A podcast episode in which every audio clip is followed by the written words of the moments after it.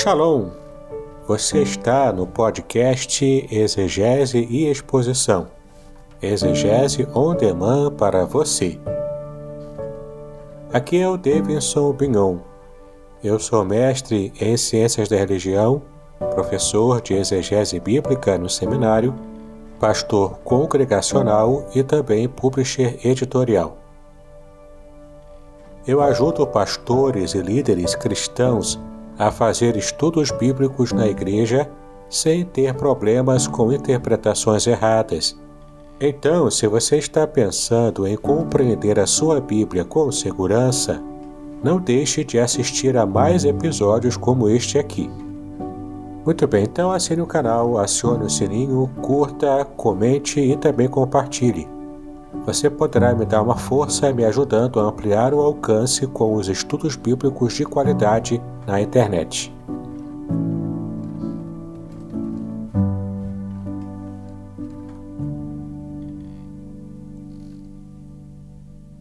Queridos, hoje é a nossa primeira aula é, de panorama das Escrituras Sagradas, começando, evidentemente, pelo panorama do Antigo Testamento. Uh, durante o mês de janeiro, fevereiro e março, tivemos aulas temáticas nas na nossa classe única e agora a gente vai estudar a Bíblia Sagrada. Importante situar os irmãos que a nossa abordagem vai ser sempre uma abordagem panorâmica. Tem uma diferença entre panorama e exposição. Panorama do Antigo Testamento, exposição do Antigo Testamento. Panorama do livro de Gênesis, exposição do livro de Gênesis. São conceitos diferentes. Qual a diferença? Panorama é uma abordagem geral. Nós não vamos nos aprofundar, porque a nossa proposta para esse ano é um livro por domingo. Então não tem como sermos exaustivos, não entraremos nos capítulos. Vamos fazer é como se estivesse dentro de um ônibus, naquela janela panorâmica em que você vê aquela visão geral. Você não desce do ônibus, você não explora a região, você não circula por ela, você está passando. Panorama é isso, né? Quando a gente vai, não, agora vamos estudar só o livro de Gênesis, seis meses estudando o livro de aí é a exposição bíblica do livro de Gênesis. Vamos entrar no capítulo 1, capítulo 2, capítulo 3, até o último capítulo, que é o capítulo 50. Não é o que vai acontecer. Então, semana que vem, já é o livro do Êxodo. E assim por diante, correto? Só para a gente poder situar os irmãos. Se lá na frente, quando terminar, pastor, foi tão bom, vamos agora dar uma mergulhada nisso, vamos aprofundar, aí a gente começa exposição. Mas durante um bom período vamos ficar na abordagem panorâmica. Então, se durar pouco a aula terminar assim, mas já terminou, é, por, é essa, essa a ideia. A ideia, inclusive, é te dar apenas os elementos gerais aí desse livro. Muitos já leram, talvez, espero né, que todos tenham lido o livro de Gênesis, conhecem, portanto, o livro, mas é bom relembrarmos até para uma conversa, principalmente sobre a origem da vida, o sentido da existência, de onde viemos, para onde vamos, qual é o significado dessa vida. O livro de Gênesis é fundamental, porque muitos dos fundamentos da vida estão presentes no livro de Gênesis. A referência bíblica para uma série de compreensões, elas está contida exatamente no livro de Gênesis. Então a importância do livro é fundamental. E por isso a mensagem de Gênesis para hoje, porque a gente não quer apenas aqui ficar assim, ah, Deus criou Adão, ok. Depois veio é, Abel, ok. Depois veio Noé, ok também. Depois veio Abraão, ok também. Isso você sabe. Isso você sabe. A questão é qual é a mensagem de gente para hoje? Numa roda de amigos, num círculo familiar, dentro da universidade, na hora do almoço, quando surge, por exemplo, um assunto sobre, por exemplo, aborto. Como que nós respondemos uma série de argumentações de grupos pró-aborto? Gênesis tem uma mensagem para esta pessoa hoje. Quando a gente pensa, por exemplo, em família, inclusive nos tempos contemporâneos, onde a gente tem vários modelos de família, inclusive famílias monoparentais, ou até famílias monoafetivas, homoafetivas. Tem uma palavra de Gênesis para essa situação ou não? A Bíblia se cala. Grupos, é, ONGs e até ciências sociais falam e não tem nada que a gente possa falar baseado na Escritura. Ou, ao contrário, temos muito a dizer. Qual é a mensagem de Gênesis para hoje? Essa é a questão. Por isso a gente vai tentar fazer. Então, minha, minha aula, a nossa aula, melhor dizendo, né, ela vai ter dois, duas partes. Uma primeira parte bem básica, que é panorâmica, é um voo bem rápido na estrutura do livro, né? não vou demorar muito nesse ponto. E uma segunda parte, que é uma parte de análise, que é a parte da aplicação. É puxar o texto de Gênesis para nós aqui, nós que estamos aqui em Niterói, século 21. O que, é que eu posso aprender? Qual é a mensagem mais profunda desse livro para minha família, para minha roda de amigos? Então, primeira parte, é, panorama, segunda parte, análise e aplicação. Então, Deus abençoe a nossa é, leitura e o nosso estudo. Vou ler apenas alguns versos só para situar capítulo 1. Você pode me acompanhar nessa leitura, se você não quiser acompanhar, só para você ficar atento. E diz assim o livro do Gênesis: No princípio criou Deus os céus e a terra, a terra, porém, estava sem forma e vazia, havia trevas sobre a face do abismo, e o Espírito de Deus pairava sobre a face das águas. Disse Deus: haja luz, e houve luz, e viu Deus que a luz era boa, e fez separação entre a luz e as trevas. Chamou Deus a luz dia e as trevas noite. Houve tarde e manhã, o primeiro dia. E assim vai. Ponto de partida da criação, livro de Gênesis, mostrando que no início era tudo sem forma e vazio, e Deus, então, pela sua vontade, sua intenção, começa o processo da criação. E culmina essa criação no homem que é criado ao sexto dia, a coroa da criação, e a gente vai ver por que, que a Bíblia coloca o homem nessa condição tão honrada de ser a coroa da criação. Né? Bem, pensando no livro de maneira geral, como que a gente pode é, avaliar, estudar esse livro? À medida que eu for colocando ali, a Natália e o Nog vão trocando o PowerPoint, trocando o slide ali. O nome do livro, em hebraico, Bereshit, que significa no princípio. Né? E em grego, o nome é Gênesis, que é o termo que a gente está familiarizado, que significa origens. Então, os hebreus, os judeus, se referem ao livro de Gênesis, se você for numa sinagoga e ouvir o rabino pregar no livro que nós chamamos de Gênesis, ele vai chamar de Bereshit. Né?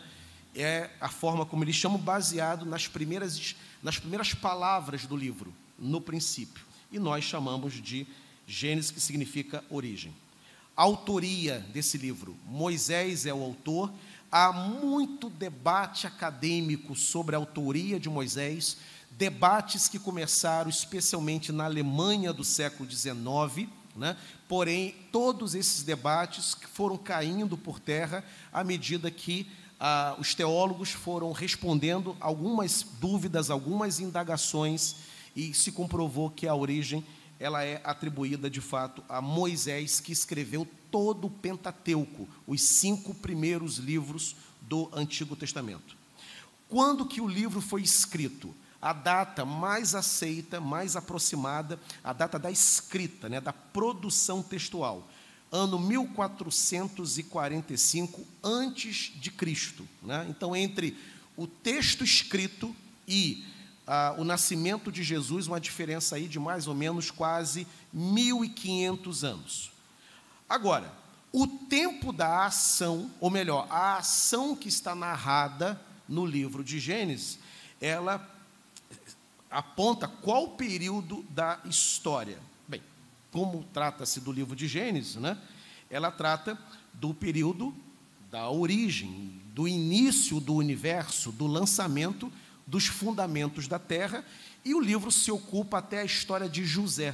Começa na origem de tudo, né?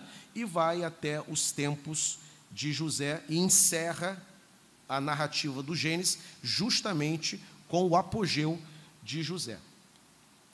O versículo chave, qual é o versículo central que controla todo o livro de Gênesis.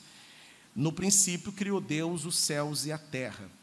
Interessante que a Bíblia Sagrada, em nenhum momento, ela se preocupa em convencer ninguém que Deus existe. Não tem nenhum debate exaustivo sobre a existência de Deus. Convencer os leitores não é uma preocupação de nenhum autor sagrado, muito menos de Moisés. A escrita começa assim: no princípio criou Deus. Parte do pressuposto, o autor, que Deus existe.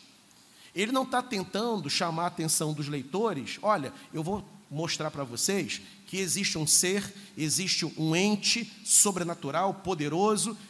Ele não tem essa preocupação. É como se ele estivesse conversando com alguém, ó, vou contar para você uma história aqui. No princípio de tudo, Deus criou, ponto. Deus existe para ele. E assim a Bíblia começa, e assim Deus se revela à, à humanidade por meio da Escritura Sagrada. Na semana passada, inclusive, nós falamos por que, que a Bíblia é considerada a revelação especial de Deus. Né? Nós temos, na experiência humana, três grandes veículos de revelação divina. O primeiro veículo é a própria criação. A criação deixa as impressões digitais de Deus. Né? Você olha para o mundo criado e você enxerga no mundo criado beleza, espanto, assombro, organização, harmonia.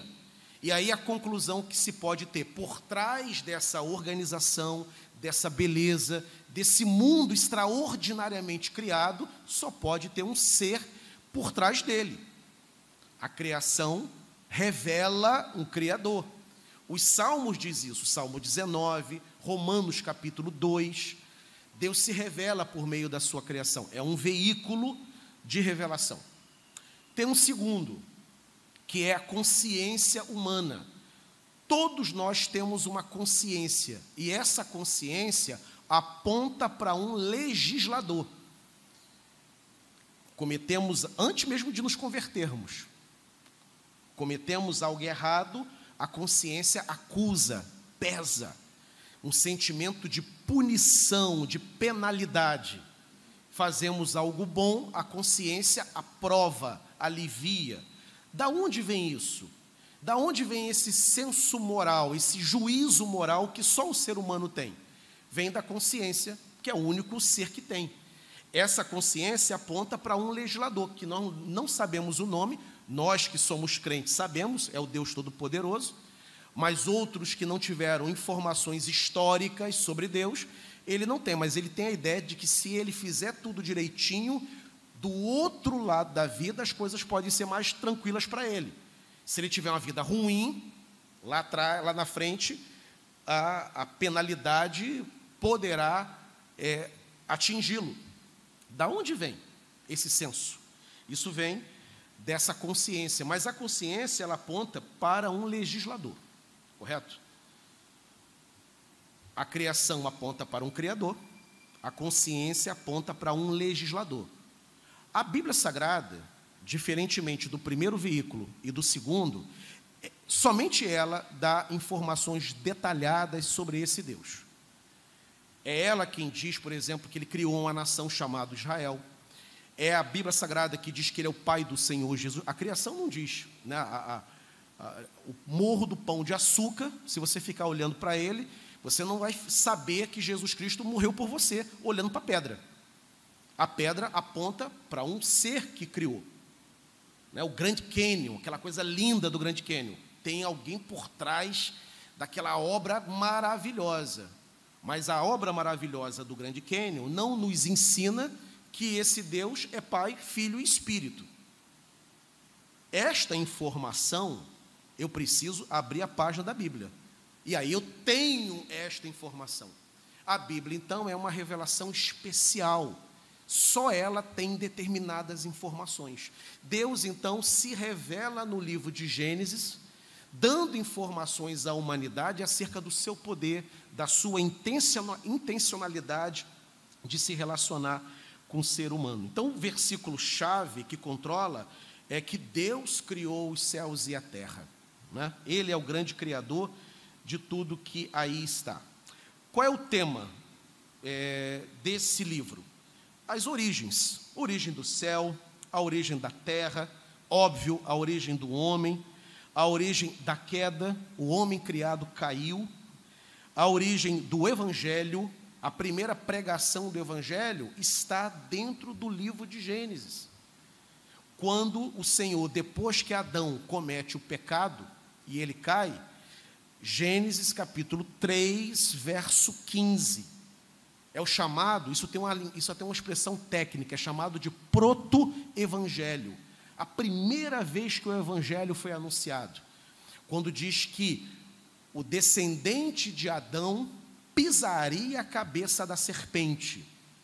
A serpente, contudo, iria fazer o quê? Ferir o calcanhar. Está falando do sofrimento de Cristo mas Cristo pisa na cabeça da serpente. A serpente que derrota o homem será derrotada pelo seu descendente. Está falando de Cristo. Então, se um dia você tiver a oportunidade de pregar o evangelho dentro do texto de Gênesis, Gênesis 3,15 é o evangelho purinho sendo anunciado ali.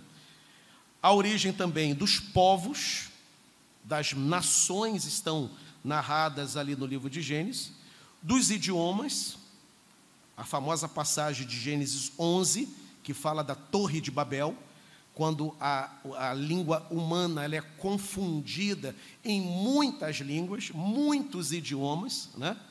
a origem das nações, né? e também, claro, a origem de Israel. Né? Então, Gênesis narra essas origens. O conteúdo do livro de Gênesis é uma exposição da origem e do desenvolvimento da criação, tendo Deus no centro de todos os eventos. Detalhe, abrindo parênteses aqui importante. O centro do livro de Gênesis não é o homem. Não é o que, não é os personagens que aparecem ali, no caso Adão, Abel, lá na frente Abraão, Isaac. O grande personagem do Antigo Testamento, assim como o personagem central de toda a Bíblia, é o próprio Deus. Gênesis é Deus fazendo a sua obra por meio desses homens e dessas mulheres, como Sara, como Rebeca, como é, Raquel, que aparecem na narrativa. Então a Bíblia sempre tem o centro de sua atenção é, em Deus. Mudando ali o slide. Até o capítulo 11, seguindo nessa visão panorâmica do livro, até o capítulo 11 do livro de Gênesis, os temas são universais: criação, queda, né? ah, dilúvio, Torre de Babel, Deus confundindo ali o idioma é, único e, e dando à humanidade o que a gente chama de polissemia, né? muitos idiomas, até o capítulo 11. No capítulo 12 em diante, né, o núcleo das narrativas passa a ser não nada mais universal, mas passa a ser Israel.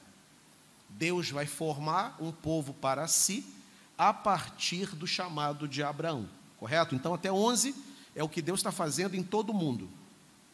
Do 12 em diante, o olhar de Deus se volta para a formação do povo que ele vai formar, do povo eleito. E interessante, Israel é a demonstração mais cabal no Antigo Testamento de uma eleição.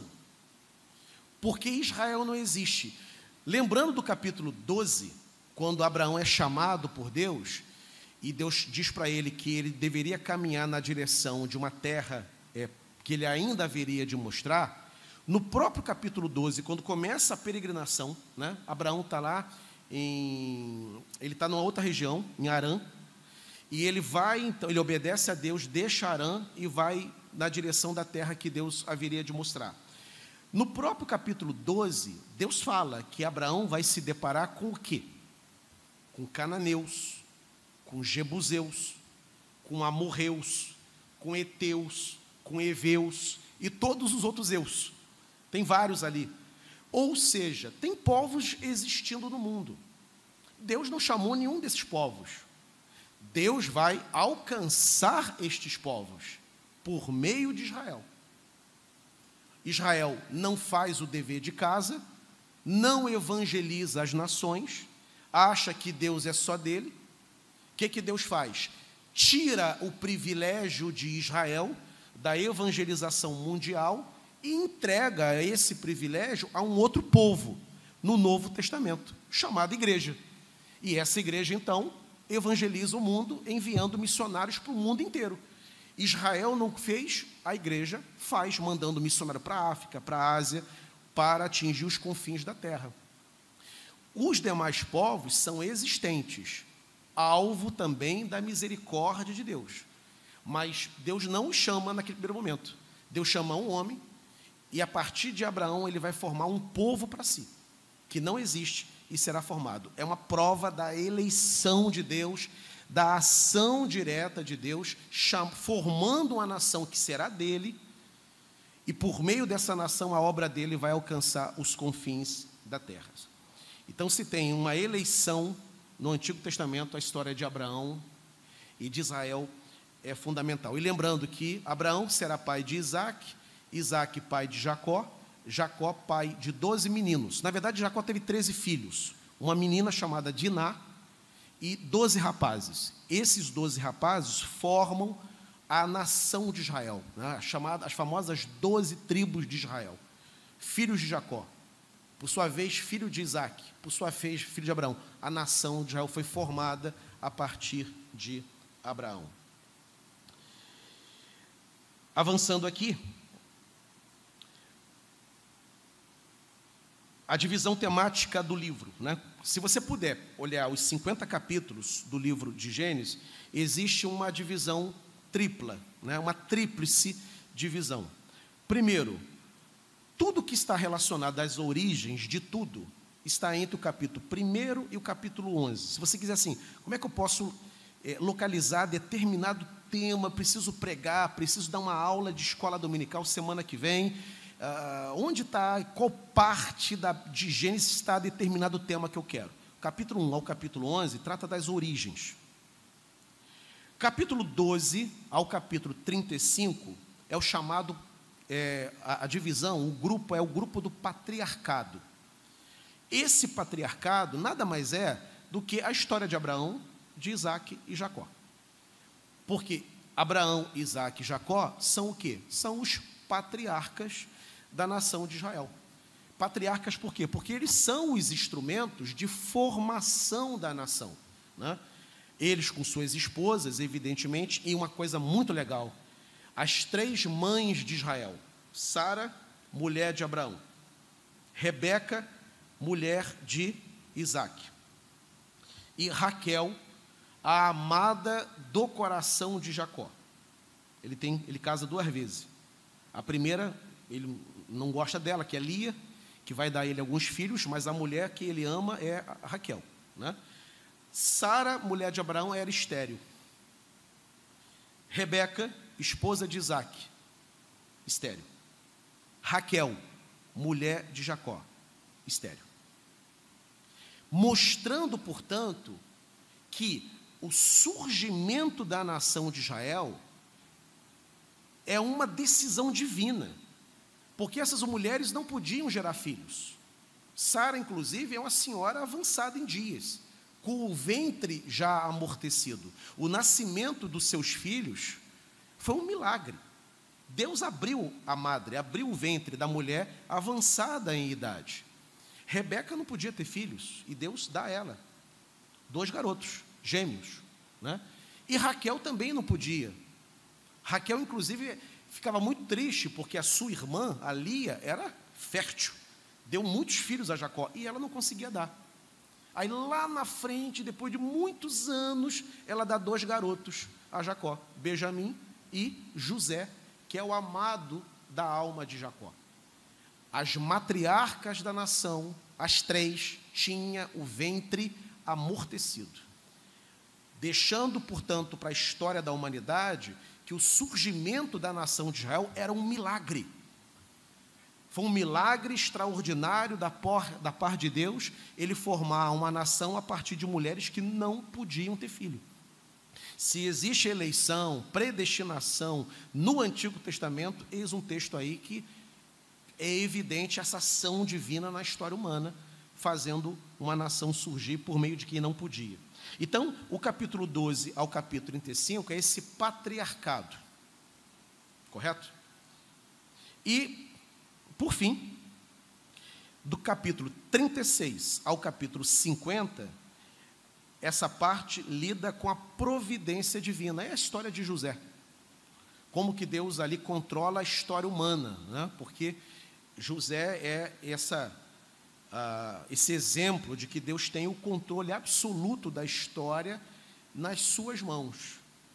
Para ter uma ideia, se José não fosse vendido pelos seus irmãos para é, os ismaelitas que o levam para o Egito, nós não estaremos aqui hoje. Se José não fosse vendido pelos ismaelitas para o Egito, vendido pelos seus irmãos para os ismaelitas, nós não estaremos aqui hoje. Porque a venda de José para os ismaelitas fez com que José chegasse lá na casa de Potifar. O que acontece na casa de Potifar? A mulher de Potifar coloca os olhos em José. Ele não quer nada com ela e ela faz uma calúnia, né? levanta uma mentira, dizendo que ela foi assediada por ele. Ele é preso, chega na prisão. Na prisão, ele se depara com dois prisioneiros: um padeiro do rei e um copeiro do rei. No diálogo, na convivência, José descobre que ambos tiveram sonhos perturbadores. O padeiro conta o seu sonho, José interpreta. Resumindo, tu vai morrer. O copeiro também conta o seu sonho. José, que tinha o dom de revelar, né, ouve e conta. Ó, você vai ser restituído ao cargo de copeiro. Aqui não é o teu fim. E acontecendo isso, só te peço uma coisa: lembra-te de mim. Conforme o sonho, o padeiro morre. Conforme o sonho, o copeiro é restituído, liberto e restituído. Volta a servir o cara que mandava. E quem era o cara que mandava? Era Faraó. E aí, depois de um certo tempo, e esse tempo é importante, o copeiro chega para Faraó, que está diante de um sonho que ele não conseguia entender, interpretar, e chama todo tipo de conselheiro, de bruxo, de feiticeiro, ninguém entendia. Aí o copeiro, vendo aquele alvoroço no palácio, diz: Epa, hoje eu me dou conta da minha falta. Tem um cara que eu conheci, que eu acredito que deve estar lá, se ele não morreu, ele deve estar lá, e ele é capaz de interpretar isso aí. Chamam José à presença de Faraó, Faraó lhe conta o sonho das sete vacas magras, sete vacas gordas, sete espigas, espigas é, magras, sete espigas gordas, espigas gordas. E aí, ele, ó, isso aí são sete anos de miséria, de tormento, aliás, sete anos de prosperidade, e depois vai vir sete anos de crise mundial. Armazena pelo menos um quinto de toda a produção, de todo o cereal, porque vai vir um tempo complicado e só o Egito vai ter como alimentar o seu povo e talvez alimente até outros povos. O faraó fica impressionado. José é alçado à condição ali de governador, de conselheiro, etc. É, e tal. Né? Por que, que isso foi. Aí você diz, pastor, mas o senhor começou falando isso tudo aí porque tem a ver com a gente. Qual é a relação com a gente? Essa história a gente sabe, mas o que, que tem a ver com a gente isso aí? Tem a ver o seguinte: quando a fome atinge o mundo todo, as nações todas debaixo da miséria, da pobreza, tudo ruim, tudo quebrado, a economia toda é, destroçada, sabem que só o Egito tem trigo armazenado. Principalmente trigo, que era a base da cultura alimentar da época. Vão até o Egito para buscar. Um dos grupos que se dirige ao Egito é a família de José. Jacó vai com seus irmãos, né? Com seus filhos, melhor dizendo, para poder ter acesso. E aí tem aquele encontro, aquela coisa toda. A família é identificada por José, é trazida para o seio do palácio, José cuida deles. E um dos irmãos de José chamava-se Judá. Judá é o tronco genealógico do Senhor Jesus Cristo. Jesus é descendente de Judá. Ele é o que? Leão da tribo de Judá. Ele descende. Se aquela fome tivesse dizimado a família de Jacó, Judá teria morrido. E sem Judá, lá na frente, séculos e séculos depois, Jesus não teria nascido. A, a linha genealógica do Messias seria interrompida por causa daquela tragédia mundial. Podcast Exegese e Exposição. Exegese on demand para você.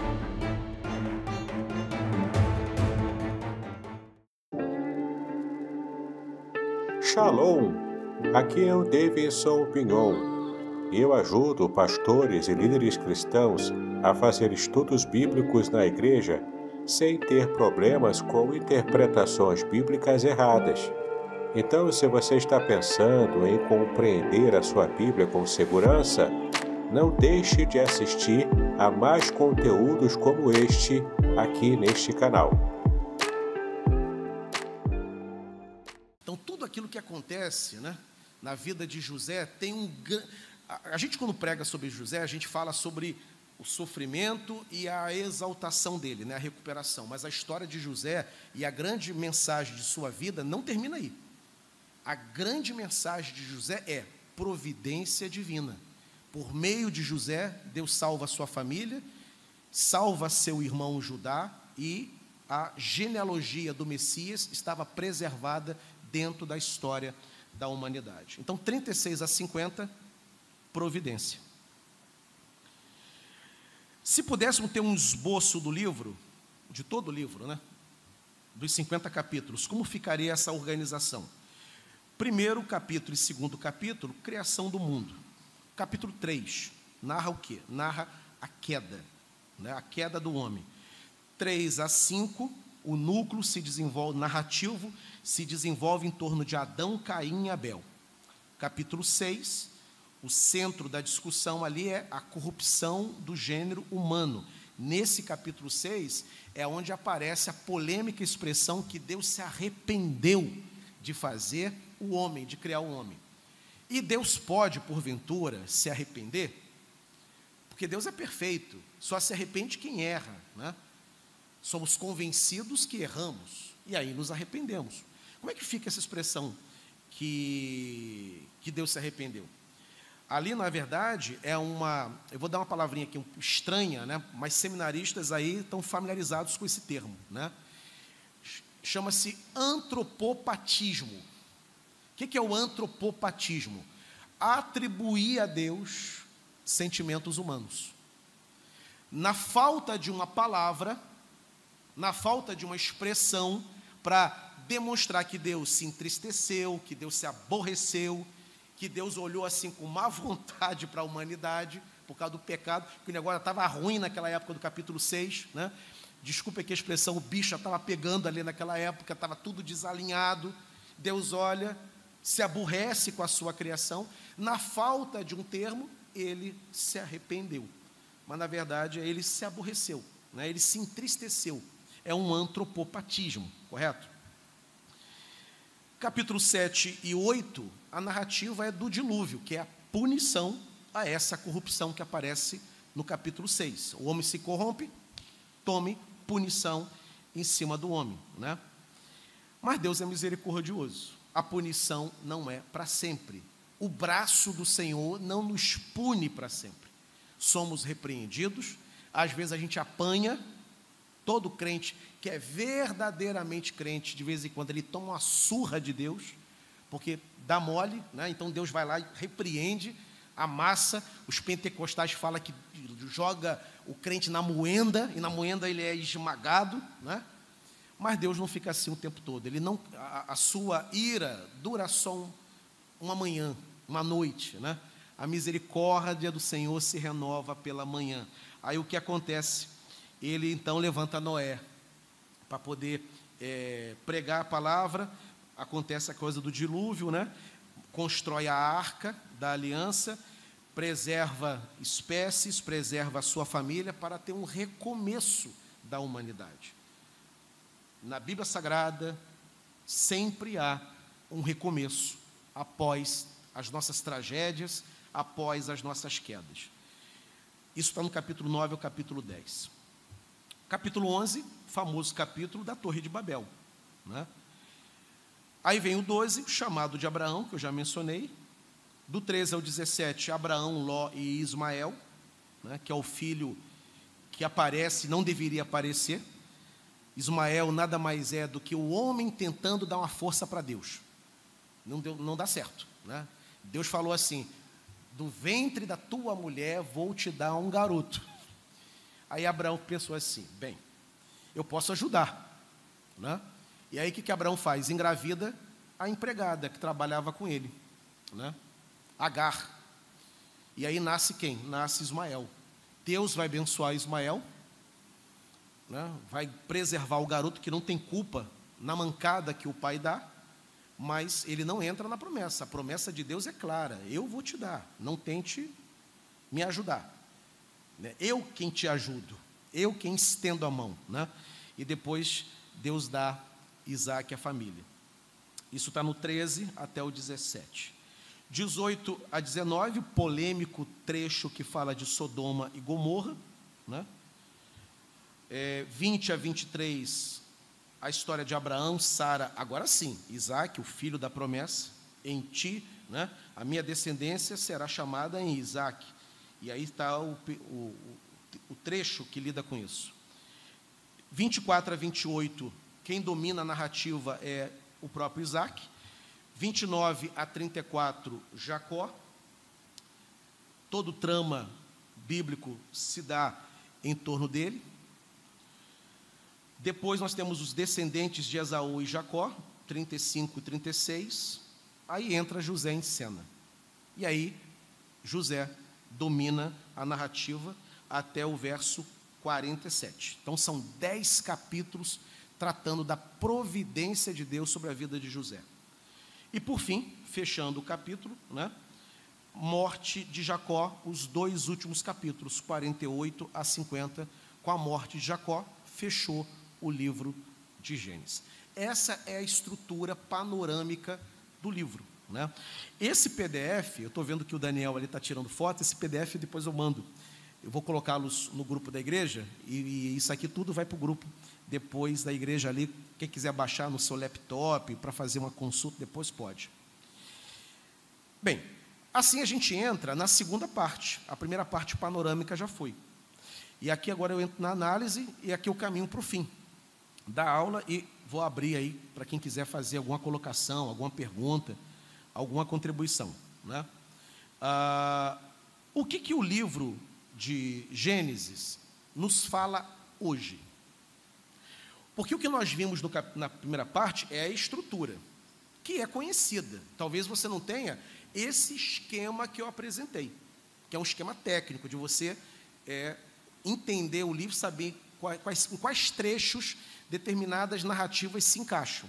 Né? Mas ele é conhecido. Inclusive, é muito fácil ler o livro de Gênesis. Quem se converte começa a ler o livro, é, é uma leitura muito prazerosa, é muito difícil você encontrar um crente que tem problemas com Gênesis. Problema se tem com Levítico. Números, então, você tem que estar com a fome de ler Bíblia para você encarar, encarar números. É difícil, é complicado. Né? Você tem que perseverar ali, porque é um negócio complicado. Agora, Gênesis é. Você tira de, de, de, de salteado. Né? A estrutura é, é fácil. Mas qual é a mensagem para hoje? Qual a relevância?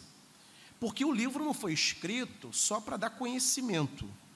O livro é um chamado a um posicionamento, a uma resposta. Temos uma mensagem para dar para o mundo, baseada no livro de Gênesis. Que mensagem é essa? Qual é a aplicação que a gente faz? Bem, Primeiro, o livro de Gênesis ela, ela tem uma afirmação categórica. Há um Criador no universo. O universo não existe por acaso.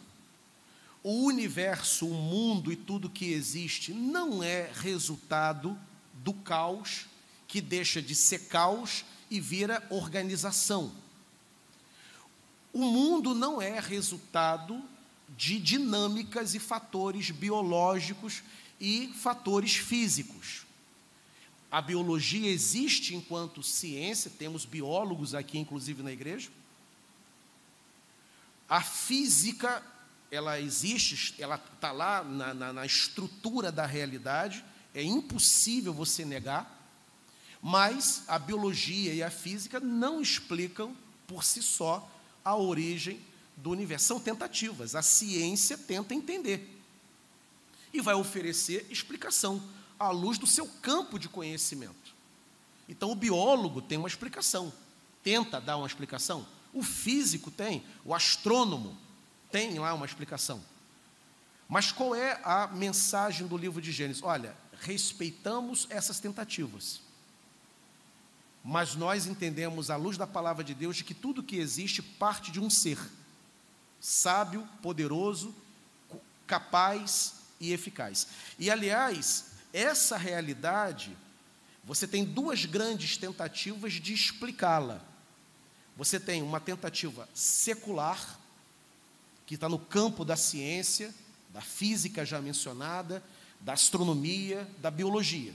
São tentativas seculares de explicar o mundo. A outra tentativa são tentativas religiosas de explicar o mundo. Toda religião tenta apresentar uma resposta de como o mundo foi criado. O islamismo tem a sua resposta, o budismo tem lá a sua concepção. Né? E nós? Tudo bem que somos religiosos, somos cristãos, né? mas nós não acreditamos numa cartilha religiosa que algum guru nos ensinou e seguimos cegamente. Nós temos a palavra de Deus, a Bíblia, então, o livro do Gênesis, é, é, ela oferece, o livro oferece uma resposta ao mundo. Como que o mundo foi criado? Qual é a origem de tudo isso que existe? O livro do Gênesis responde a um Criador que iniciou isso tudo que existe. Como eu coloquei aí, Gênesis é a resposta da origem de toda a existência, porém não há uma tentativa de ser exaustiva né, detalhada sobre a forma e o tempo. Tais preocupações, forma, tempo, detalhamento, botar uma lupa para entender o processo, a dinâmica da criação, não é uma preocupação da Bíblia. A Bíblia faz uma afirmação categórica: Ele criou. Agora, Ele criou como? Explosões atômicas, né? um Big Bang. Né? A Bíblia ela não dá esse detalhe. Ela só fala assim: ele criou. Quem vai tentar entender, esmiuçar, detalhar e explicar exaustivamente é o cientista. Não é uma função nossa. Isso não está na Bíblia. Ela não se preocupa em fazer essa, esse tipo de abordagem científica da origem de tudo. É? E também, além de um Deus criador, Gênesis responde e oferece também uma, uma, uma, oferece uma resposta de que esse Deus que criou é também um Deus organizado. Ele colocou a terra em determinado lugar, ele colocou os lagos, os mares, os oceanos em determinados lugares. A terra está no universo no único ponto que ela poderia estar. Se a terra estivesse um pouco à frente do, de onde ela está, na, na Via Láctea, um pouco mais próxima do, do Sol, por exemplo, nós seríamos torrados. A vida humana seria impossível por causa da incidência de calor. E se tivesse mais distanciada de onde ela está do Sol, isso aqui seria um grande polo norte, a vida seria impossível. A ausência de calor impossibilitaria a existência da vida. Então, Gênesis mostra que, e, e, e, é o trecho que a gente não leu, porque não considerei necessário, o capítulo primeiro todo, mostra Deus distribuindo, Ele criando e distribuindo terra em certo lugar, mar em outro, e coloca os fundamentos do céu, né? e coloca os, os corpos celestes, né? explica qual é a função dos corpos celestes. Um vai iluminar a noite, que é a lua, outro ilumina o dia, que é o sol. Né? Ele cria as estações do ano. Nós estamos agora naquele, naquele que eu considero, naquela que eu considero a melhor estação do ano, que é o outono. É o friozinho sem chuva. Né? É o tempo bom de você marcar um café com a Aurinho lá em Teresópolis. Né? É o melhor lugar para você estar. Tá, né? Ou seja, é, é a estação do céu azul, do céu azul. E aí eu lembro do nosso querido Zerinho, quando ele partiu, a Claudinha mandou um áudio né, comentando aquela semana difícil que ela estava enfrentando, primeira semana sem ele. E ele faleceu no outono. Ela disse: Poxa, Daura, era a nossa estação predileta, a estação do céu azul e da troca das folhas nas árvores. A gente ia para. Eles tinham uma casinha, um apartamento em Nova Friburgo. A gente subia a Serra de Friburgo, contemplando aquele céu azul e a troca das folhas. Né? Nunca mais esqueci dessas palavras da Cláudia. Né? Deus organizou tudo, né? Tem a estação mais quente, o verão, e ela é necessária, a estação mais fria, que é o inverno, né? a estação é, da, das flores, que é a primavera, né? E aí você não vai para Teresópolis, estação das flores, você vai para Gramado. Eu já fui para Gramado na primavera e é uma coisa maravilhosa. A nossa irmã Luciane esteve lá né, em Gramado recentemente. Enfim, tudo organizado no seu devido lugar. Né? Ele não só criou, mas a sua criação é bem feita. Porque você pode ser um criador e não ser caprichoso. Você pode ser um, um, um pedreiro, por exemplo, que do nada edifica uma casa torta. E a criação de Deus ela é bem feita, ela é organizada. Não só do nada passou a existir, como é harmonioso é belo. E, inclusive, algumas, algumas é, bênçãos da criação, você tem até dificuldade de entender para que existe. Ela só existe para demonstrar a beleza de Deus. Por exemplo, a, o mundo poderia ser todo cinza, ele poderia ser todo funcional, como funciona, mas ele poderia ser cinza, todo cinza. Por que as cores existem? Qual é a função? Né? No reino animal, as cores têm, de acordo com os biólogos, uma razão, né? principalmente das presas poderem se camuflar, se esconder do predador. Mas e a beleza da flora? Eu, quando era garoto, até os meus oito anos de idade, eu morei no Alcântara, na Alfredo, em frente ao colégio Alfredo Bach. E uma das coisas que eu gostava de fazer quando era menino era ir na, na vizinhança para poder pegar, pedir mudas de planta, né? E fazer o jardim da minha casa. Né? Então eu pegava Beijo, Monsenhor, Margarida. Tinha uma senhora que morava na rua do Colégio Alfredo Bach, já falecida, ela tinha cabecinha branca, eu tinha oito anos de idade, é, já tinha cabecinha de branca naquele chamada Dona Nina. Ela tinha margarida amarela, a margarida eh, branca, né? E eu pegava mudas e levava para casa, e o jardim ficou lindo. Eu que cuidava, eu e minha irmã cuidávamos desse jardim. Né? Por que, que existe essa diversidade de cores? Poderia ter planta para dar de alimento aos animais herbívoros.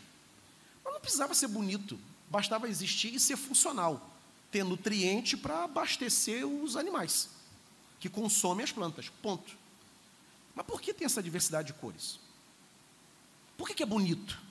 Por que, que você sobe uma região de montanha, por exemplo, ou a região de praia, aquilo te encanta, porque é belo. Porque o mar reflete o sol e aquele azul te impressiona. Porque há esse encanto na criação. Isso tem a ver com a beleza de Deus, com o capricho de Deus, com o desejo de Deus de alegrar os homens. É Ele fazendo o melhor. Porque Ele é um grande artista, né? Ele é o grande maestro. Mas não precisava ser assim bastava ser funcional, nos atender. Mas as cores é uma demonstração do cuidado, do detalhe, do carinho de Deus em nos dar não só um mundo adequado, funcional, mas bom, aconchegante, para que a gente possa viver. Um cientista não consegue explicar isso. Ele vai dizer: não, a natureza determinou. Mas como assim? Que inteligência é essa por trás? É autônoma? Como?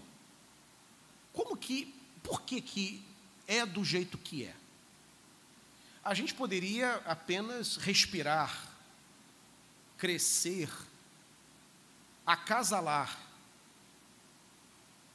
Mas nós não precisávamos nos apaixonar. Nós não precisávamos nos emocionar. Por que essas expressões existem na nossa humanidade? Um biólogo vai dizer: fatores naturais determinaram, a necessidade determinou a causa, foi o gatilho.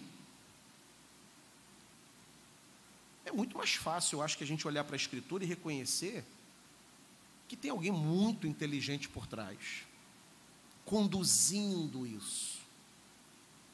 Essa é a mensagem do livro de Gênesis. Né?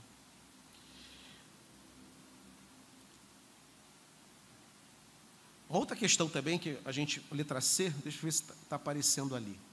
Acho que não. Agora sim. O homem foi criado com uma distinção qualitativa. Essa distinção qualitativa a gente chama, a Bíblia chama de imagem e semelhança de Deus. Né? Só o homem tem essa distinção. Nenhum outro ser recebeu de Deus a imagem e a semelhança dele. Né? E é essa imagem e semelhança que torna o homem um ser moral, inteligente e capaz.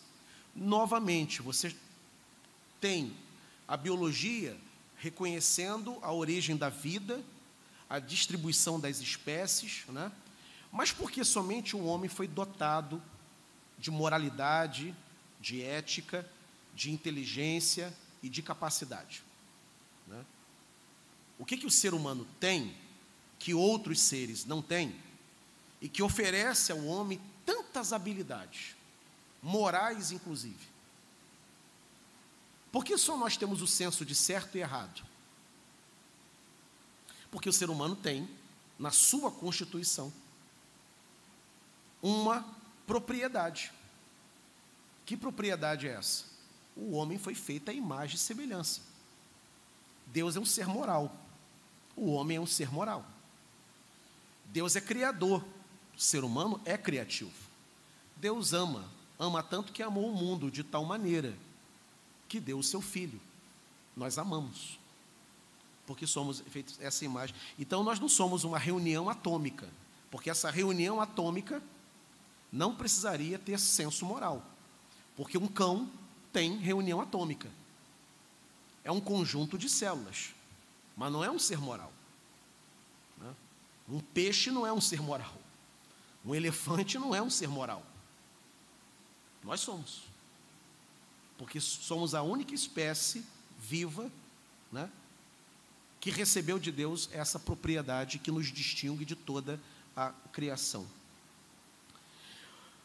Também Gênesis é uma resposta ao mostrar que o homem é um ser produtivo e responsável, né?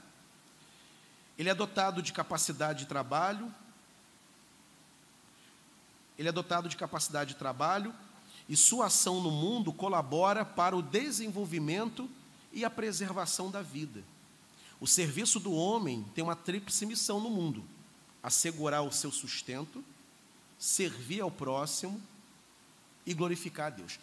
É, essa é uma parte que eu gostaria de comentar um pouco, mas antes de, de entrar nessa tríplice é, missão do trabalho do homem, porque ele é um ser produtivo, e você veja que lá no capítulo 2, quando Deus cria o jardim do Éden, Deus entrega ao homem uma missão: arar a terra.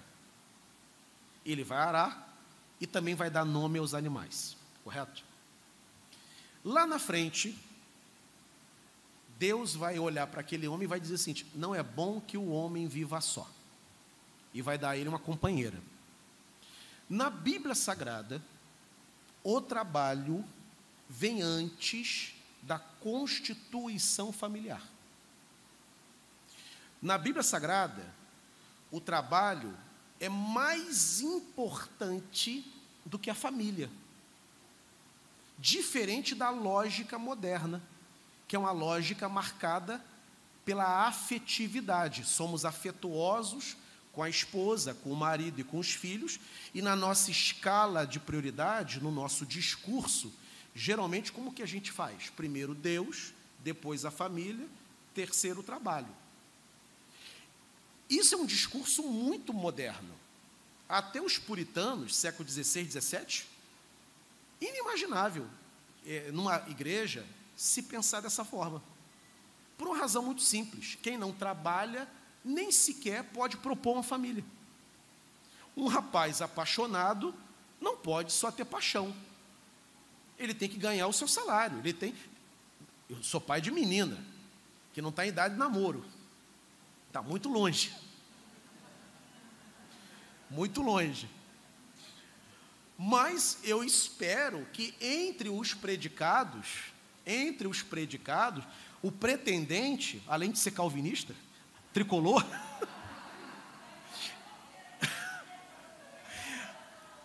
além de calvinista e tricolor, que seja trabalhador que goste, né, nem sei se essa linguagem é mais usada, que goste do, do, do trampo, né?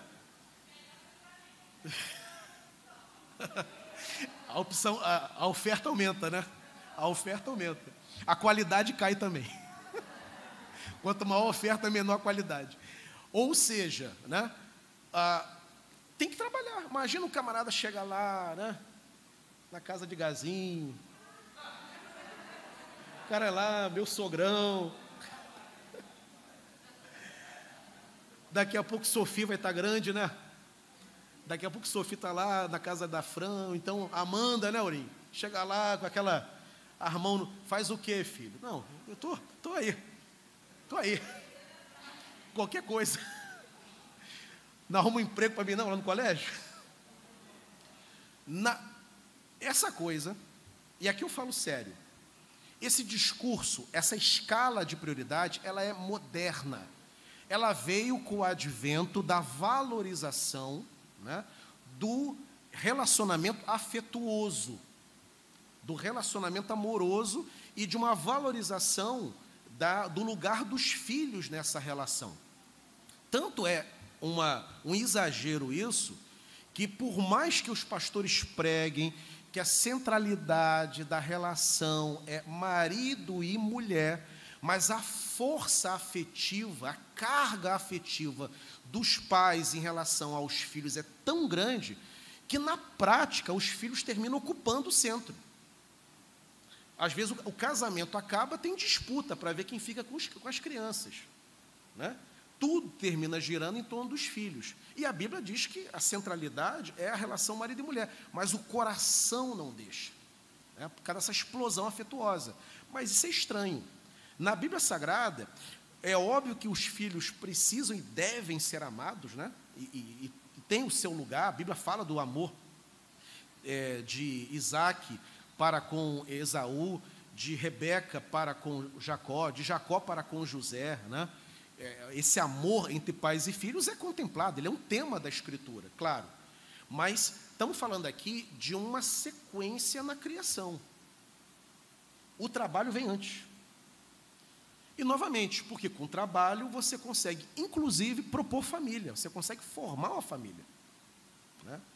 Então, é, é, resgatar essa dimensão, essa valorização, e aí no século, século XVIII, você vai ter um sociólogo chamado Max Weber, que escreveu um clássico da literatura da sociologia, que é a ética protestante e o espírito capitalista.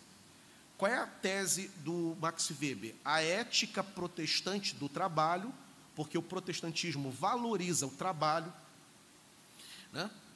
é, é, é ético trabalhar, é correto trabalhar, e eu glorifico a Deus enquanto eu trabalho. E aí eu entro nessa nessa tríplice missão aqui. Né? ah, é ético trabalhar. Então, esse trabalho produz riqueza, produz prosperidade. Se não produz riqueza, produz pelo menos estabilidade. Nem todo mundo fica rico. Trabalha tanto quanto o outro, mas tem uma série de fatores que leva um a enriquecer e o outro não, mas ele vai se estabilizar. Porque o trabalho estabiliza. A renda organiza a tua vida. Você organiza a tua vida, as tuas contas, em torno dos teus ganhos. E ele disse: Isso é ético. Né? Isso glorifica a Deus. E por que glorifica a Deus? Porque quando eu trabalho, eu estou, primeiro, assegurando, é o que está aí no slide, meu próprio sustento. Eu não dependo de ninguém. Eu ganho o meu, o meu pão de cada dia. Eu moro na casa em que eu posso construir, que eu comprei ou que eu aluguei. Você é dono do seu dia a dia, com a bênção de Deus. Então você assegura seu sustento. O trabalho também você serve ao próximo. Os puritanos ensinavam isso. O seu trabalho é uma forma de servir ao próximo. Como? Quando um padeiro, por exemplo, abre o seu comércio, levanta as portas do comércio e ele coloca ali pão para você é, comer de manhã cedo, o trabalho dele está te abençoando, porque sem o padeiro não teria pão na tua mesa. A atividade comercial coloca na tua mesa aquele produto. E, por sua vez, esse padeiro depende lá na ponta do cara que planta trigo.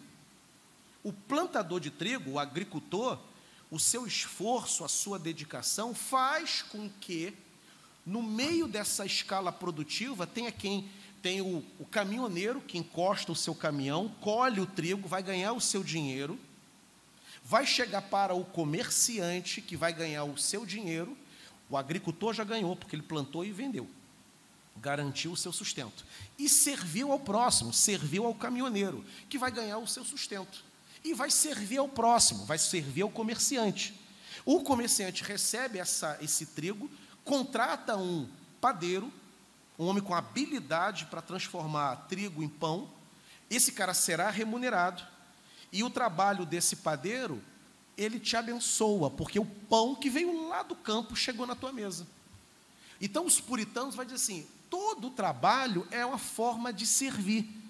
Eu estou vestindo uma camisa que eu não fabriquei. Se, eu não tive, se não existissem profissionais dedicados a esse campo da atividade, estaria todo mundo aqui peladão aqui. Estamos aqui debaixo né, de, um, de uma igreja onde gente habilidosa construiu. Teve campanha na igreja para levantar dinheiro? Teve, mas teve profissionais com habilidade para construir. Você mora é, dentro de uma casa, a, ampla maioria aqui não construiu a própria casa. Um profissional construiu. O trabalho dele assegura a sobrevivência dele e te entrega um produto, te abençoa. Você todos os dias, daqui a pouco, inclusive, a gente vai voltar para casa e nós vamos almoçar uma comida que nós não produzimos, que nós não vamos comer uma salada que nós não plantamos, talvez um bife que, que o pecuarista é, produziu lá com o seu gado. Né? A gente não cria nenhum gado, a gente não mata um gado, a gente compra aquele filé Tá difícil comer filé, né? O ovo de cada dia. O omelete com cebolinha de cada dia. Está mais, tá mais perto da realidade, né? O cara da granja. Você não cria galinha. O cara da granja. A galinha dá um ovo. O trabalho dele faz com que o ovo chegue na tua casa.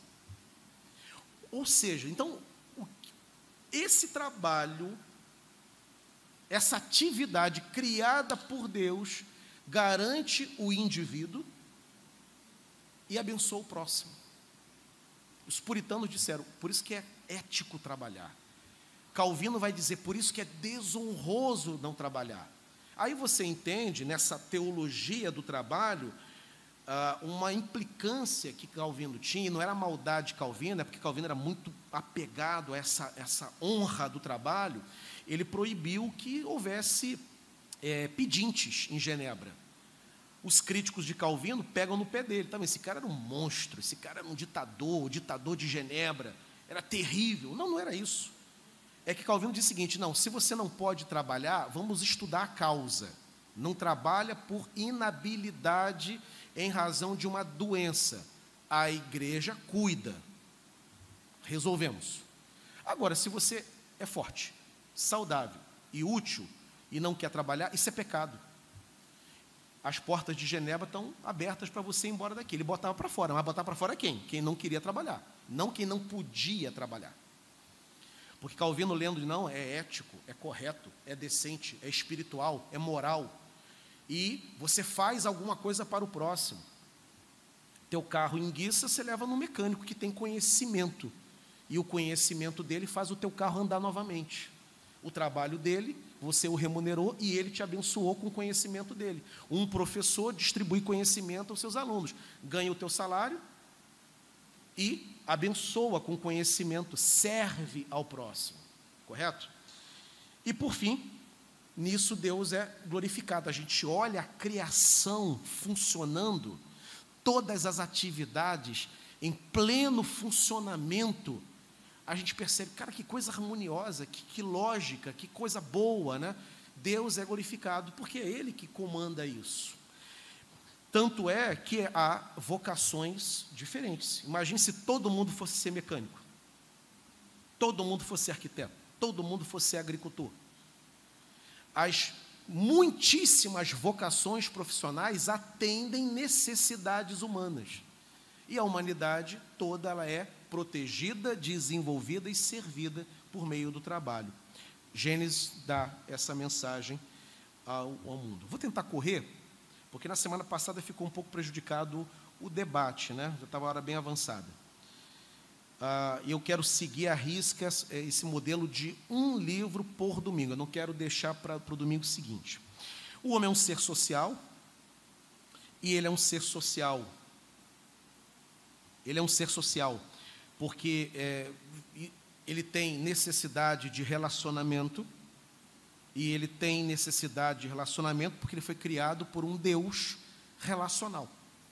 Deus trino, Deus comunitário. Pai, Filho e Espírito. Deus é uma comunidade. E essa comunidade, né, Deus, Deus trino, quando cria o homem, cria o homem à sua imagem, sua semelhança, esse homem tem sede de sociabilidade. Não é normal você querer andar sozinho. Que não tem nada a ver com timidez, nada a ver com gostar de silêncio, nada a ver com personalidade discreta. Você pode ser tímido, discreto, mas, mas gostar de pessoas, estar perto. Talvez você não goste de se expor em público, mas você gosta de estar no meio de gente. Né? Por que a gente gosta? Por que, que o cara isolado é um cara estranho? Porque não é normal. Normal é gostarmos da convivência. Né? Porque Deus gosta de convivência. O, o, pai convive com o filho, o filho convive com o espírito. É uma convivência eterna ali. Né? O homem é um ser familiar, porque é, é o óbvio, né? Deus constituiu a família.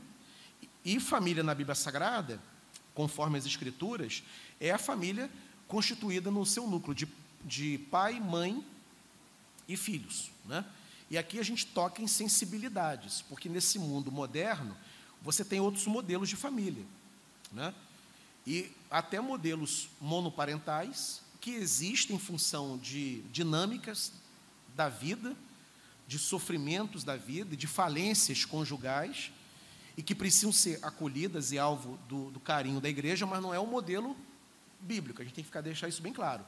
Tem os modelos também homoafetivos, né, que casais homossexuais adotam criança, que é uma discussão contemporânea, e que, evidentemente, ao ver, ao se deparar, a gente respeita, porque a Constituição permite, mas respeitamos, porém nos posicionamos e não, entendemos, há na sociedade, mas não é esse o modelo inspirado por Deus, não é esse o ideal de família. Família na Bíblia Sagrada é um homem, uma mulher e os seus filhos. Filhos que sejam biológicos ou filhos do coração, filhos adotivos. Família, na Bíblia Sagrada, é isso. Né? A sociedade redesenha modelos familiares e tenta normalizá-los. Novamente, respeitamos sentamos na mesa para dialogar, mas entendemos que modelo é o que está no livro de Gênesis. Por que, que nós não acolhemos, por exemplo, admitamos que um casal homoafetivo compre um apartamento, venha morar aqui pertinho da igreja, vê a igreja aberta às 18 horas, vem no culto, ama a pregação, ama a igreja, ama o louvor, volta no segundo domingo, no terceiro, no quarto, no quinto, começa a congregar. Essa família será apresentada, pastor, eu quero tá, ficar aqui. Essa família será recebida no primeiro domingo de outubro, como eu faço, né? Está lá João e o seu companheiro Marcelo e tal, tal, tal. Ele vai ser recebido, irmão está aqui, né, vai ter, vai ter é, classe, vai ter sessão dos oficiais para aprovar a recepção deles, né, e vai ter, vou mandar para a Assembleia, a Assembleia vai dizer se aceita ou não aceita, e claro que a igreja vai aceitar, e no primeiro domingo de outubro eu vou. Não, não vai acontecer isso. Não, não serão membros da igreja. Por quê? Porque a igreja é clara, porque a Bíblia é clara. Serão acolhidos e muito bem recebidos, muito bem recebidos serão cumprimentados por todos nós, cumprimentados por todos nós. Vão circular pela igreja? Vão circular. Vão almoçar quando, quando vão almoçar. Vão assistir os ser, ou vão ouvir os sermões. Vai ter relacionamento com o pastor? Vai ter relacionamento, mas vai ser membro? Não. Vai um deles toca teclado maravilhosamente. Um dia eles vão tocar teclado na igreja? Não, não vão tocar. A menos que rompa com a relação. Por quê?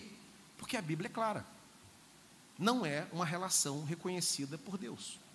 Não é uma relação abençoada por Deus. Não é uma relação constituída por Deus. Essa é a mensagem do livro de Gênesis.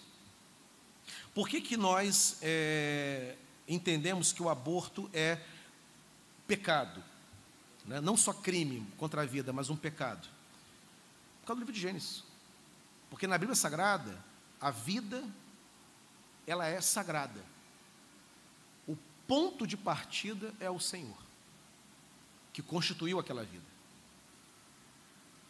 Então não admitimos que haja interrupção. Por exemplo, o, quem acompanha o noticiário deve ter visto né, que aquele famoso ator que foi um galã na década de, década de 60, Alain Delon, ator francês, milionário, atualmente morando na Suíça, está combinando com seu filho de fazer uma eutanásia, né? Ah, aliás, não é nem eutanásia, é, tem um outro nome, é o suicídio assistido. Repete para mim. Ortotanásia, que é o suicídio assistido, né? A legislação da Suíça permite. Ele está morando na Suíça por questões tributárias, porque é questões de impostos, e também porque lá permite isso. Ele já é cidadão suíço. Né? Ele quer interromper a sua vida, é, é enfim. Pode ou não pode? Na Bíblia Sagrada, não. Para um antropólogo, um sociólogo, um filósofo, essas discussões não passam pela Bíblia. Claro, ele não crê. Como eu falei semana passada, um filósofo, ele olha para o texto com muito respeito, o texto da Bíblia. Mas é apenas um texto religioso, antigo, de muito valor, de muito valor histórico, que ele próprio leu, Leandro Carnal, por exemplo, é um leitor da Bíblia. O Luiz Felipe Pondé é um leitor da Bíblia, tem até um programa dele explicando teologia, o Pondé. Ele se declara agnóstico. Né? Então, a, as ciências sociais têm sua forma de enxergar e sua forma de solucionar o problema. Como que nós olhamos? Olhamos a partir do que a Bíblia diz. A Bíblia diz que foi a vida é um dom de Deus. Ponto. Podemos discutir as questões de preservação dessa vida, podemos é, é, discutir a questão do abandono de crianças, de meninas grávidas que não têm como criar e abandonam, e o Estado não organiza isso, enchendo o conselho tutelar de demandas. Né? Tudo isso pode ser discutido. Mas o ponto de partida é: a vida é sagrada, ninguém toca nela. É a mensagem do livro de Gênesis. O homem foi criado para se relacionar com Deus, né? É o exercício da espiritualidade, é da onde vem, por ser imagem e semelhança, ele tem uma ideia de transcendência. Todo ser humano tem uma ideia de que tem alguém lá. Não sabe o nome, mas tem alguém, tem alguma coisa. A vida não termina aqui, né? Tem para além da vida biológica tem uma realidade. Da onde vem esse esse sentimento? Porque isso é tão certo na nossa experiência humana. É a ideia de transcendência. O livro de Gênesis deixa claro isso, porque diz que o homem foi criado à imagem e semelhança do Senhor. A queda, letra I, a queda desorganizou tudo, né? produziu espinhos e abrolhos, que é uma metáfora do sofrimento. Né? E quando diz o livro de Gênesis, é muito interessante porque a mulher vai ter dores de parto. Então, sofrimento humano está contemplado ali. E a terra, por sua vez, espinhos e abrolhos. Ou, ou seja, a maldição do Éden, que, os efeitos, melhor dizendo, do, da queda, são efeitos cósmicos. Atingiram o homem o gênero humano que sofre com doença, com, com males dos mais variados, com angústias, com depressão, né? mas atingiu a terra também. Enchentes, terremotos, né? fome, períodos de seca. Né? A terra também sofre com o efeito da queda, porque o efeito foi cósmico. E para terminar mesmo, o livro de Gênesis ensina que a salvação pertence é, ao Senhor, né? que é da onde virá o descendente, Gênesis 3,15 já mencionado, ah, o Salvador viria da mulher. Interessante isso aqui, isso aqui tem uma teologia muito interessante. O Salvador, o, remidor, virá de uma mulher, né? Por quê? Por que, que Deus não mandou um anjo para resolver a, a parada aqui embaixo? Se Deus mandasse um anjo poderoso descendo do céu, todo mundo ia ficar meio com medo e talvez até obedecesse mais rápido. Mas por que Deus mandou Jesus? Levou um tempão entre o Gênesis até o nascimento de Jesus. Levou 30 anos para iniciar o seu ministério. Ele sofre, ele vai à cruz, derrama seu sangue. Não seria mais fácil, mais rápido? Manda um anjo e resolve tudo? Não poderia ser um anjo, porque quem ofende a Deus no Éden é o homem, é o gênero humano. Então, o resgate, o conserto, tem que passar por um homem. Não, não foi o anjo que pecou. Quem pecou foi o homem, Adão e Eva. Somente um homem. Porém, este homem tem que ser para agradar a Deus, ele tem que ser o quê? Perfeito. Porque o sacrifício que esse homem vai oferecer para resgatar tem que ser um perfeito sacrifício. Aí vem a pergunta: quem é capaz de oferecer a Deus um perfeito sacrifício? O próprio Deus. O próprio Deus. O que, que Deus faz? Tem que ser homem, porque quem fez a lambança foi o homem. Mas não pode ser qualquer um, porque todos pecaram. A oferta mais generosa, mais honesta, vem marcada pelo pecado. Tem que ser alguém perfeito para que eu, Pai, possa aceitar. Não aceitarei qualquer oferta. Tem que ser perfeita. O único que pode oferecer ao Pai um sacrifício perfeito é o Filho, que é tão perfeito quanto o Pai. Então, Deus encarna. Deus Filho satisfazendo Deus Pai. Porque Deus pode satisfazer Deus. Eu não posso. Você não pode. Né? Então, em Gênesis 3,15, temos a grande mensagem de que Deus se fará carne e virá remir e recuperar o homem. Letra K, e aqui realmente eu termino, já falei várias vezes. Ah, Afinal de contas, Cristo está presente no livro de Gênesis? Está, está aí, ó. Ele está na criação, né? Façamos o homem conforme a, a, a nossa imagem, é no plural, ele está presente. João, capítulo 1, verso 1, que é o tema da minha mensagem hoje à noite, inclusive, fala de que Jesus estava no princípio com Deus.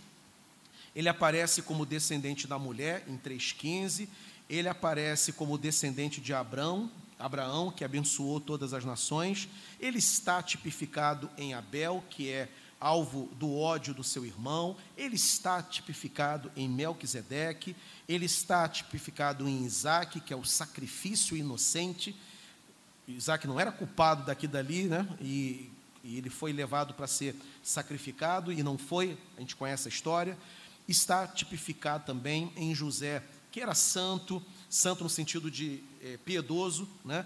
foi traído, foi acusado injustamente, assim como Cristo, sofreu como Cristo sofreu, entretanto foi paciente como Cristo foi, era alguém inocente, as acusações contra José não eram verdadeiras, assim como as acusações contra Jesus não foram, perdoou seus irmãos, né? Essa questão de perdoar os irmãos, né, perdoou, é, José foi ofendido. Né?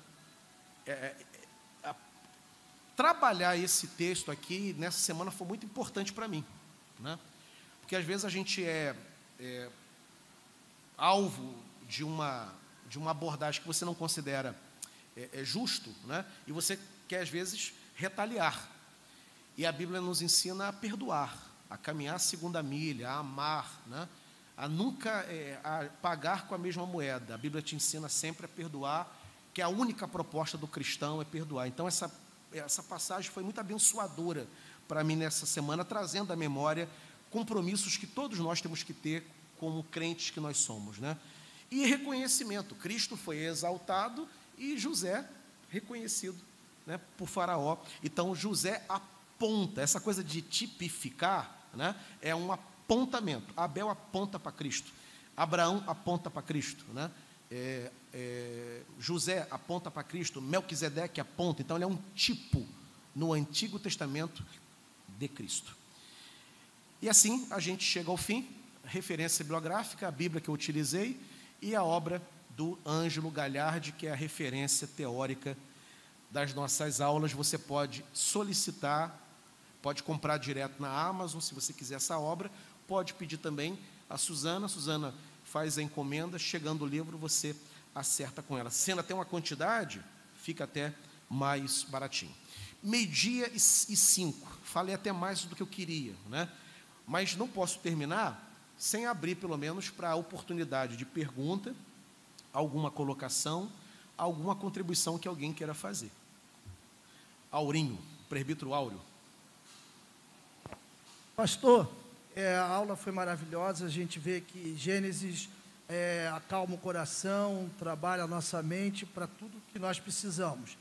Eu vou então me permitir sair um pouquinho e o senhor pode, eu não sei nem se essa pergunta ajuda muito, mas é uma curiosidade que eu vejo e muitas vezes nós como crentes não sabemos colocar. Como é o livro da, da, da, do princípio, o livro das origens, é, nós vimos aqui hoje na aula que mais ou menos, menos de 5 mil anos, né, a, a origem humana, Adão e Eva, Sim. um Deus todo-poderoso, criação perfeita, nós que somos criacionistas, não evolucionistas, cremos nessa perfeição. A pergunta é: como que, ou aonde o homem pré-histórico, Neandertal, Erectus e outros nomes que nós aprendemos que são situados na ciência, com milhões de anos lá para trás, dinossauros. Foge um pouquinho, uhum. inclusive na aula boa que o senhor falou, isso tem assunto mais a ver com a ciência. Então não espero do senhor que uma aula tremenda sobre isso, mas apenas uma colocação ainda que simples. Sim. Porque muitas vezes somos arguídos sobre isso. Onde que ficaria depois dessa criação Adão e Eva? Imaginamos um casal perfeito, bonito, saudável, e a gente voltar lá atrás, onde que ficaria isso? É, essa pergunta é interessante, Aurim. Quando a Bíblia fala, por exemplo, da criação em seis dias, né? Ah, você tem algumas formas de você olhar para isso, né? Uma delas é que são seis dias literais. o que é um tanto problemático. Né? Ah, e a outra forma é que são, na verdade, eras, eras incontáveis de anos. Então, quando fala da criação de um dia e depois a criação do outro dia, entre esse dia e o outro, ali você tem milhões de anos abarcados ali. Essa é a proposta que geralmente que muitos teólogos caminham, né? E essa proposta é o que explica essas lacunas, né? É onde entra a questão dos próprios dinossauros, que é inegável. Uma vez um, um irmão chegou assim, pastor, os dinossauros existiram? Eu falei assim, se você for no museu, aquilo é o quê? Aqui, claro que existiram. Está lá, não tem nem como você negar. Ah, é uma invenção aquilo? Então está lá. Agora, onde que se encaixa na Bíblia? A Bíblia é silenciosa acerca disso. Né? Ela fala da criação, ponto. E ela não dá detalhamento de toda. Você pode ver que até espécies mais convencionais, elas não são narradas no livro de Gênesis, capítulo 1. Cão, gato, né? elefante, que são animais que a gente conhece, nem eles aparecem. Né? Então ela não tem essa. O, o autor sagrado, inspirado pelo Espírito, ele não tem essa preocupação.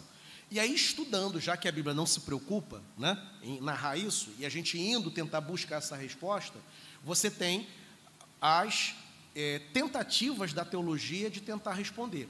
Uma delas, que é bastante satisfatória, é essa: que entre um dia e o outro, você tem milhões de anos abarcados ali, e entre esses anos é onde encontra essas eras, né? a era do gelo, a outra era lá, pale, pale, paleozoica e assim por diante. E aí essas configurações todas estariam enquadradas dentro desses períodos aí, ok? É, Eliezer. Queria até dar uma sugestão, também já estudei bastante sobre isso, né, que eu sou biólogo, né, então, eu volto e outra eu pergunto a mesma coisa. É uma sugestão de leitura para o irmão, desculpa o nome do seu irmão. Aurinho. Auro. É. é. uma sugestão boa de leitura, é, tem um livro da Mundo Cristão, não sei se tem ainda para vender, mas é bem antigo, é, Criação e Evolução, Três Pontos de Vista. Sim. Da editora Mundo Cristão. Sim. É muito interessante é, esclarece esses pontos assim é. diversos. Então, três perspectivas diferentes cristãs sobre a criação do mundo.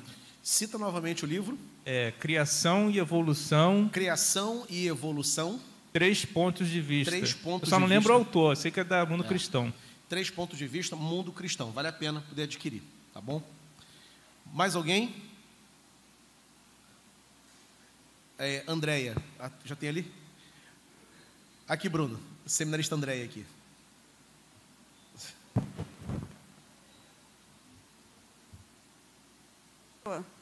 É, a gente tem testamento que tudo apontava para Cristo. É, a gente teve a queda do homem e a gente teve Cristo é, vindo e sendo crucificado para que a gente pudesse se redimir e ter vida de novo com, com Deus. Sim. Mas ao longo de toda essa história, até Cristo vir e isso acontecer, é, os seres humanos pecavam e, e, Deus estabeleceu formas de que ele pudesse é, é, pedir perdão por aquele pecado dele, que Sim. fosse com novilho lá novinho, que não tivesse é, manchas, que fosse perfeito e tal, e que ele que pudesse se redimir dessa forma. Então, nesse período em que, em que isso acontecia, em que Deus estabeleceu que seria dessa forma. É claro que Deus já sabia que o filho dele lá na frente ia vir, que, que ele ia é, é, sofrer para que a gente pudesse ser redimido dos pecados. Então, quando Deus estabeleceu tudo isso, em que, que os, as pessoas pudessem fazer dessa forma, seria para que elas pudessem se redimir daquele pecado temporário, daquele que ela cometeu, não do pecado original. E e Jesus ele veio para que ele pudesse ser sacrificado para nos redimir pelo pecado original. Seria, seria isso é, esse paralelo? É, a pergunta, André, é a seguinte: antes de Cristo vir, né? Isso. Como ficava o perdão dos pecados temporais, né? Tem um pecado original que a gente já nasce com ele, né? Isso, e perfeito. tem um pecado que eu cometo no meu dia a dia. Né? Então, aí o que Deus estabeleceu que fosse Sim. feito eram pelos pecados do dia a dia, era isso? Era isso, era isso, porque o pecado não tinha nada a ver com o pecado original. Não, nada a ver com o pecado original, porque é, a, a solução para esse pecado, né, é a vinda de Cristo, né? Agora, naquele tempo, antes de Cristo nascer, como que a pessoa era salva? Porque hoje a gente prega Cristo Quem crê em Cristo está salvo. Mas no Antigo Testamento, como é que Cristo salvava se ele não tinha nascido ainda? A, a Bíblia fala da esperança messiânica. Quem morreu esperando o Messias, morreu na fé do Messias. Então esse teve o seu pecado total. Né? Então ele tinha lá o seu novilho que ele entregava, que perdoava a ofensa cometida, brigou com o vizinho. Né? O que, que ordenava o Antigo Testamento? Traga uma oferta e aquela, aquele pecado específico será perdoado. Né? E assim foi todo o Antigo Testamento. Além disso, além dessa oferta, tinha também uma esperança messiânica. Não bastava apenas trazer a oferta. Senão viria uma espécie de, ah, vou, briguei, vou lá, pego um, um cordeiro, mato e sigo a minha vida, entrego para lá e Deus vai me perdoar mesmo e a vida acabou. Além disso, você tinha uma esperança messiânica, um envolvimento com o Deus de Israel. Quem morreu na fé messiânica foi salvo por Cristo antes do tempo do seu nascimento. E o autor de Hebreus, ele ensina isso para a gente. Entendeu? Então é um perdão total, completo, oferecido pelo Senhor. Tá? Mais alguma, queridos? E a gente pode terminar. Ah, Luiz. Não pode faltar a pergunta do Luiz, não, Luiz. É. Bom, eu vou, vou fazer uma pergunta que é para o senhor desenvolver, na verdade. Bereshit bara Elohim criou do nada. E queria que o senhor desenvolvesse em cima do design inteligente, que é da onde vem vindo esse movimento de conversão de cientista, NASA, é, de todas as ciências, inclusive sociais. Sim, por favor. Sim. O design inteligente é o seguinte, né? A, na verdade, o design inteligente é a forma de explicar Salmo 19. É isso. O que, que o Salmo 19 diz? Os céus proclamam a glória de Deus. O firmamento anuncia a obra das suas mãos. Um dia revela conhecimento a outro dia, e uma noite revela conhecimento a outra noite. Ou seja, tem impressões digitais de Deus na criação. Os céus proclamam, os céus anunciam a existência de um Criador. Então, o que o design inteligente, numa linguagem científica acadêmica, diz, é o que o Salmo está dizendo. Há no universo um design inteligente que aponta para um ser, para uma inteligência organizadora de toda a realidade. Então, o design inteligente, ele é, na verdade, a forma como um cientista tenta explicar a beleza, a harmonia da criação. Porque você vai ter a, a, a, cientistas que insistem, né, e muitos até com muita honestidade, ah, de que as causas são naturais, que as causas são biológicas, que são fatores enfim, que, que deram origem, mas eles não conseguem explicar como que é tão perfeito, né? como que é tão lógico, como que é tão e belo, inclusive. Porque, como eu disse, poderia o mundo ser funcional, mas ele não precisaria nos emocionar. Exato. Né? Não precisaria, é, é, eu não precisaria me emocionar com a paisagem, porque a emoção de uma paisagem ela não tem uma função biológica. O meu coração não bate melhor ou pior porque me emocionei. Até tem uma reação cardíaca, mas não é necessário. A gente se emociona porque a gente é dotado dessa capacidade. O cientista não consegue explicar isso. Né? Da onde vem? A gente tem a resposta. Vem do Deus Criador. Então, o design inteligente é a, a tentativa do cientista, numa linguagem acadêmica, explicar como que, é, é, que há pistas de que o universo aponta para um Criador. Ok? Podemos terminar, queridos? Cada hora? Meio-dia e 15. Vamos encerrar então? Uh, vamos ficar de pé. Terminar nossa aula. Vou pedir para Jéssica Munforte fazer essa oração encerrando a nossa aula nessa manhã. Soberano Deus, queremos te agradecer, ó Pai, por estarmos aqui uh, mais uma vez na tua presença, aprendendo, Senhor, sobre ti. Porque sabemos que cada vez mais o mundo nos coloca diante desse desafio e o inimigo ele é astuto e rodeia nós o tempo inteiro querendo provar a nossa fé, querendo estremecer a nossa fé, querendo colocar a gente em dúvida quanto ao Senhor, querendo fazer é, nos tentar, ó Deus, e querer invalidar a nossa fé e aquilo que a gente crê, Senhor, nos envergonhando também. Então, por isso que é importante estarmos aqui aprendendo, porque esse é o nosso argumento, essa é a nossa arma, essa é a nossa luta. Que não sejamos ignorantes, porque a tua palavra diz né, que a gente peca por falta de conhecimento e que Sim. o Senhor possa cada vez mais nos proporcionar esses momentos para que possamos aprender e estarmos munidos da tua palavra para combater qualquer mal nesse mundo, principalmente aquelas pessoas que estão cegas, que não têm conhecimento e que são ludibriadas e enganadas, Senhor, que nós possamos ser instrumentos de ti para levar a tua palavra a essas pessoas que precisam, ó Deus.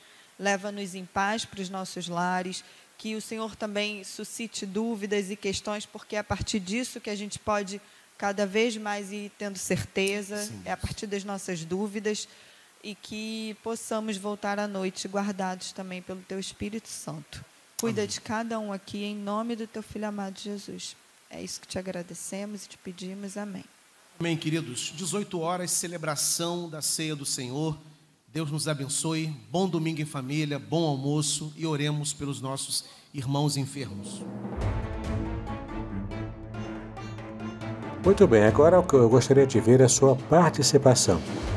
Entre em contato comigo, compartilhe a sua experiência comigo e quem sabe até se você enviar em formato de áudio, eu possa aproveitar a sua experiência para apresentar no próximo episódio do podcast Exegese e Exposição. Eu sou Davidson Bignon e eu ajudo pastores e líderes cristãos a fazer estudos bíblicos da igreja, sem terem problemas com interpretações erradas.